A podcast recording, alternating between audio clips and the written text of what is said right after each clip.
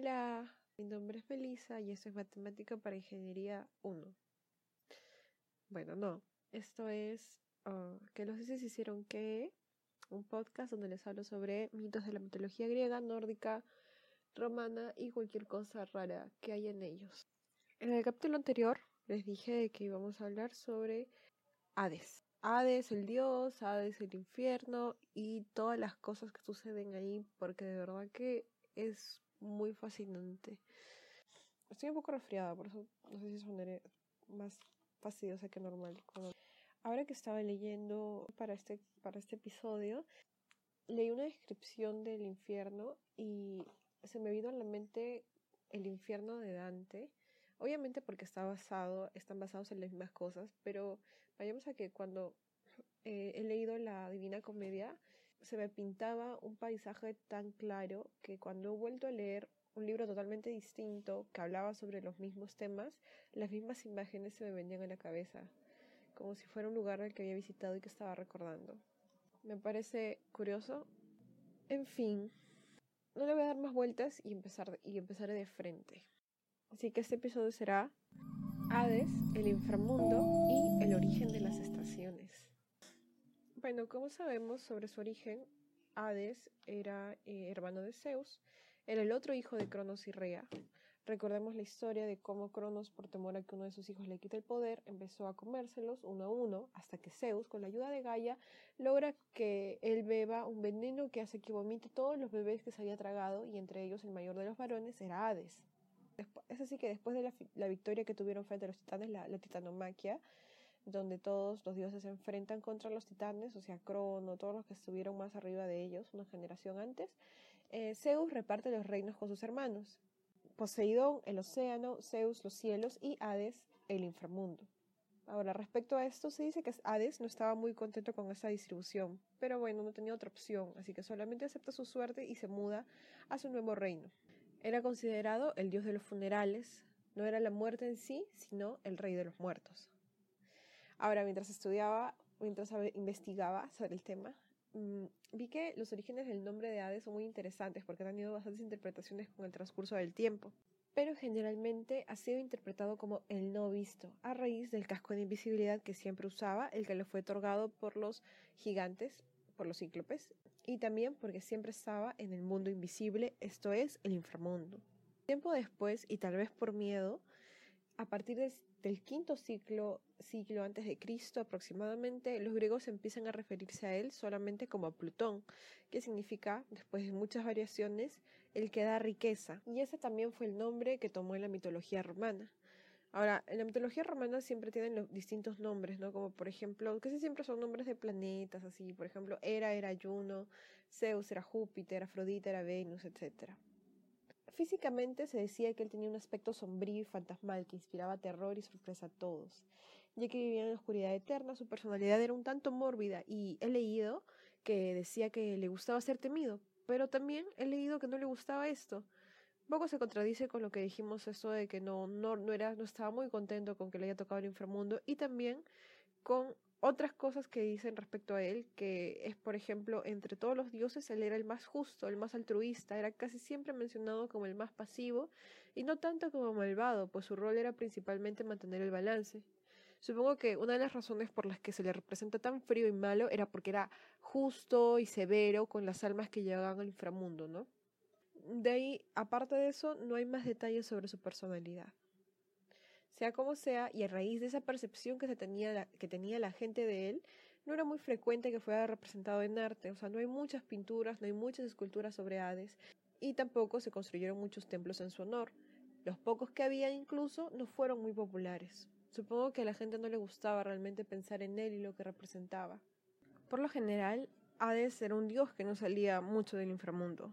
Su preocupación por las cosas y los dramas que ocurrían en la tierra era mínima, no le interesaba lo que pasaba arriba, que Zeus estaba engañando una vez más a Hera, todas así las aventuras de los dioses en la tierra no le interesaban. Él era el único que no vivía en el Olimpo, él vivía en el inframundo y eso era lo único que, le, que lo que se preocupaba. Así era como que stay in my lane, no me importa nada más, todo chill, relajado. O sea, él estaba en otro todo, el tiempo, se mantenía en sus cosas y en que los muertos no escapen de su reino y por eso tampoco hay muchos mitos sobre él. Pero quizás uno de los mitos más famosos en general sobre la mitología griega y también sobre Hades es el mito en el que aparece la que será en adelante su esposa Perséfone.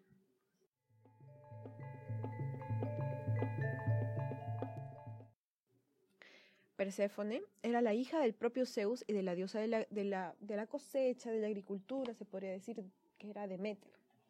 Es llamada por los romanos también como Proserpina. Y eso no es importante ni relevante, solamente que me gusta decirlo. Proserpina. Es divertido pronunciarlo, ¿no? Proserpina. En fin, un día, Hades la ve y se enamora. Él le solicita el permiso a Zeus y también lo obtiene para así conseguir, entre comillas, eh, a Perséfone, es decir, raptarla. Cuando ésta se hallaba distraída por las flores, en específico narcisos, Hades hace brotar del suelo una flor tan hermosa que pronto atrajo la mirada de, de la diosa.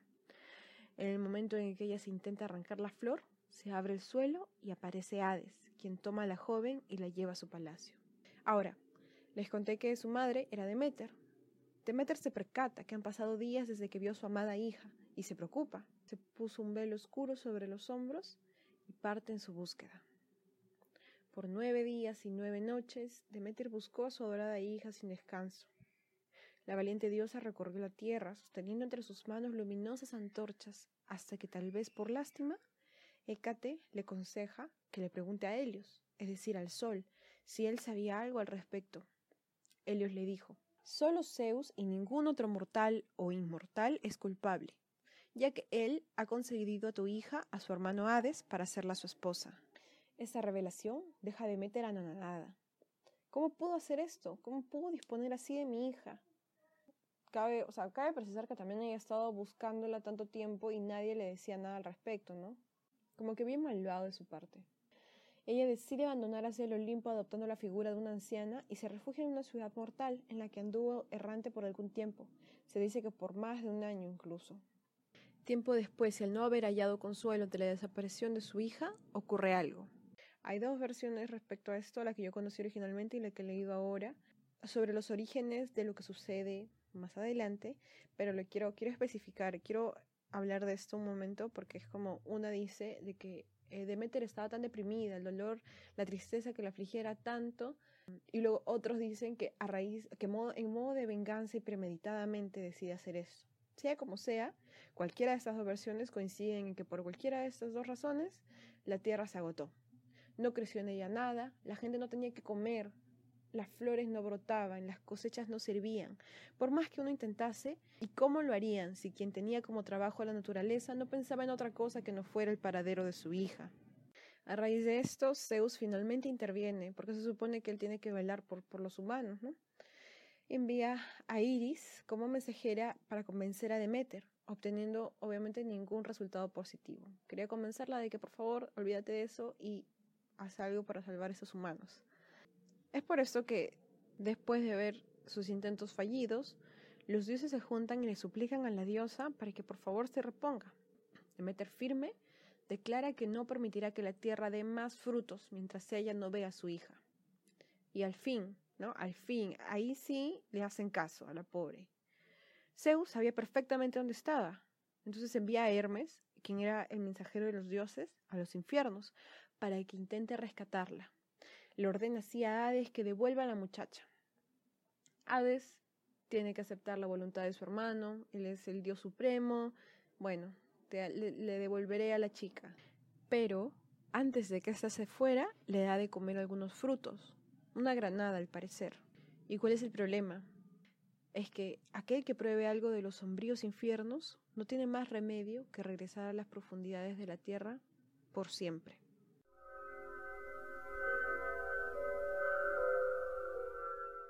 Cuando se vuelve a encontrar con Demeter entonces, tienen un reencuentro muy alegre, las dos se abrazan, al fin están juntas, después de toda esa búsqueda, después de todo ese sufrimiento, al fin puede ver a su hija. Pero el júbilo no es para siempre, porque una vez que Perséfone admite haber comido la granada, Demeter sabe, ella sabe qué sucede cuando comes una fruta del inframundo. y ya no puede más con su dolor. Después de todo lo que has vivido, ahora que la encontró, ¿tiene que perderla por siempre? Para tratar de solucionar el conflicto, y en verdad porque conocía las consecuencias de no tener a la diosa de los cultivos feliz, Zeus propone una transacción. Perséfone entonces dividirá su año entre el infierno y su madre. Demeter no tuvo otra opción que aceptar, y finalmente feliz por el regreso de su hija, pobló toda la tierra de plantas, flores y frutos. Enseñó su ciencia divina a todos los humanos y compartió sus misterios con los mortales. Poco después, fue momento de que Perséfone regresara al infierno con quien sería ahora su esposo, Hades. Es por eso que cada año, cuando llega la estación fría, la tierra se llena de tristeza y cambia el verdor por el luto más glacial, sin flores en los campos ni hojas en los árboles. Y es porque, según el mito, Perséfone vuelve al encuentro de su esposo en las espesas tinieblas. Las flores y los campos duermen el sueño invernal. Pero cuando suena la hora mágica y embalsamada de la primavera, la tierra viste sus mejores galas, adornándose con mil especies de flores para celebrar el regreso de Perséfone junto a su madre, y toda la naturaleza estalla en una sinfonía de luz y color. Es así que los griegos dan, explicación al origen de las estaciones y por qué tenemos un invierno y un verano. Ahorita, bueno, aquí en Perú estamos entrando al invierno, significa que Perséfone está regresando con Hades y Demeter, devastada por eso, no tiene fuerzas para que las flores sigan brotando y que los frutos sigan dándose. Es así que en adelante Perséfone va a ser la reina del inframundo, su nombre va a tener su figura, va a tener un gran un poder emocional, porque es la doncella inocente que representa el dolor de una madre, el rapto, pero a partir de que ella se convierte en la reina del inframundo, también los griegos empiezan a conocerle otra faceta, ella será conocida también como la terrible reina de los inframundos, cuyo nombre no era seguro de pronunciar en voz alta y a la que se referían como la doncella. Por ejemplo, en la, en la Odisea, cuando Odiseo viaja al inframundo, alude a ella como reina de hierro. En verdad creo que le gustaba bastante ser la reina del inframundo, era feliz ahí. Ella y Hades no tuvieron hijos, tal vez a modo de explicar que la muerte misma no puede dar vida, ¿no? que en general se, se decía de que Hades no era como el resto de sus hermanos y que tenía esa necesidad de ir buscando, buscando humana o diosa con quien engañar a sus esposas. Se supone de que Hades, dentro de todo, fue un esposo fiel, tuvo un par de problemitas por ahí, creo que tuvo como dos amoríos. Uno fue con una ninfa llamada Minte. Se decía que fue el amor ilícito de Hades. Básicamente, Persefone lo descubre y la golpea tan terriblemente que Minte se desintegra. De sus restos se crea la planta de menta.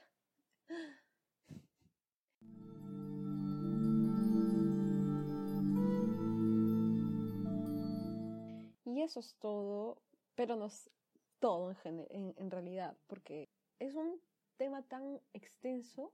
Hay muchas otras cosas más interesantes, muchos seres interesantes. Si ustedes han leído la Divina Comedia, saben de que el, el infierno es, es un camino largo y tienes que superar bastantes retos. Y hay tantas criaturas impresionantes. Están los dioses del inframundo, Minos, Radamanti y Eaco. Está el río Caronte, y Caronte quien le tienes que pagar una moneda para poder cruzarlo. El perro de tres cabezas Cerbero. Están las erinias o las furias, que son eh, las divinidades infernales que castigan a los parricidas. Están también las moiras o las parcas. Hay tantos, tantos, eh, tantas, tantos detallitos en el infierno que siento que necesita ser contado en un capítulo aparte. Así que el próximo capítulo, y tal vez un par más, porque, wow, la historia, por ejemplo, de los reyes, eh, de los jueces del inframundo, me encanta.